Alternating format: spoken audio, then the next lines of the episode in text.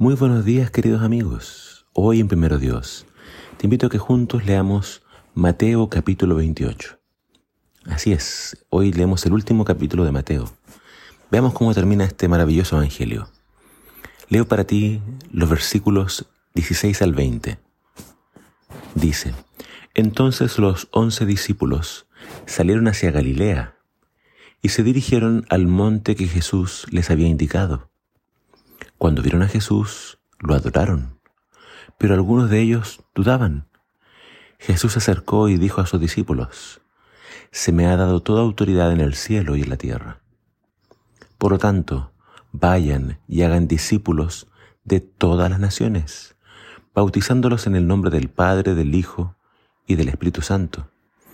Enseñen a los nuevos discípulos a obedecer todos los mandatos que les he dado y tengan por seguro esto, que estoy con ustedes siempre, hasta el fin de los tiempos. Mateo finaliza su Evangelio contándonos de la resurrección de Jesús y de la gran comisión que Él les dejó a sus discípulos antes de ascender a los cielos. Dos veces en este capítulo se menciona algo especial, la adoración que sus discípulos le rindieron al Mesías. Primero las mujeres, que al verlo se postraron a sus pies y lo adoraron. Y ahora los discípulos al verlo también lo adoraron. Es decir, ellos entienden de que Jesús, al resucitar, tiene que ser el Hijo de Dios, tiene que ser el Mesías. Es decir, ¿quién vuelve de la muerte después de una crucifixión? Por tanto, y aunque acá señala que no fueron todos, pero la gran mayoría estaban claros y convencidos de que Jesús era el Mesías.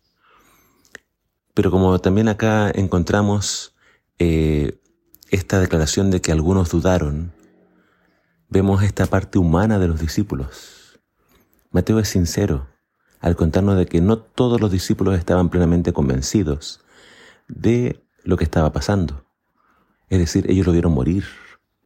Sabían que un soldado le había clavado una lanza en el costado. Estaban seguros a ciencia cierta de que Jesús había muerto.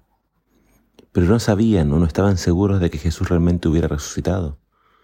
¿Era Él? ¿Realmente resucitó? La resurrección no era algo común en esos días. Bueno, tampoco ahora. Y sus corazones, así como sus esperanzas, habían sido destrozadas.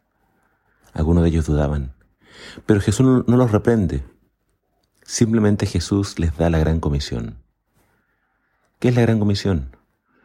Bueno, Jesús le dice primeramente, tengo toda la autoridad en todo el universo. Y los discípulos deben saber que ellos tienen que ir a todas las naciones. Tienen que ser discípulos. Tienen que bautizarlos. Una vez que ellos crean en Jesús, tienen que bautizarlos en nombre del Padre, del Hijo y del Espíritu Santo.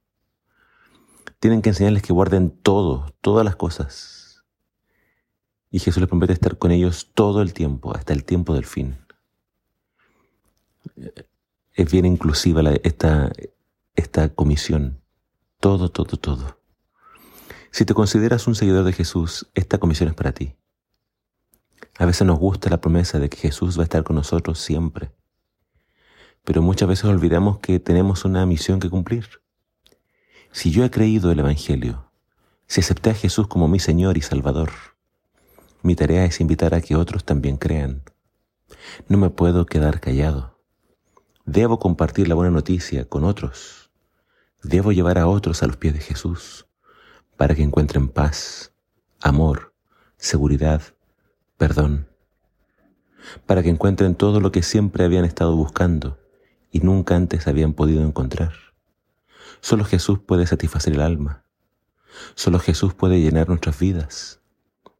El cristianismo es una religión mundial, porque los discípulos cumplieron la misión. Ellos salieron de Jerusalén en todas las direcciones, y donde iban ellos hablaban del Señor Jesús. Así fue como ellos llevaron el Evangelio a todo el mundo. Pero todavía falta mucho para terminar la gran comisión. Todavía hay muchos que ni siquiera han escuchado el nombre de Jesús, no han escuchado el mensaje. Hay muchos que aún no tienen esperanza. Hay muchos que aún no tienen paz. ¿Serás tú uno de los que aceptarán este desafío? ¿Estás dispuesto a hablar a otros de Jesús? Eso espero. Que el Señor te bendiga.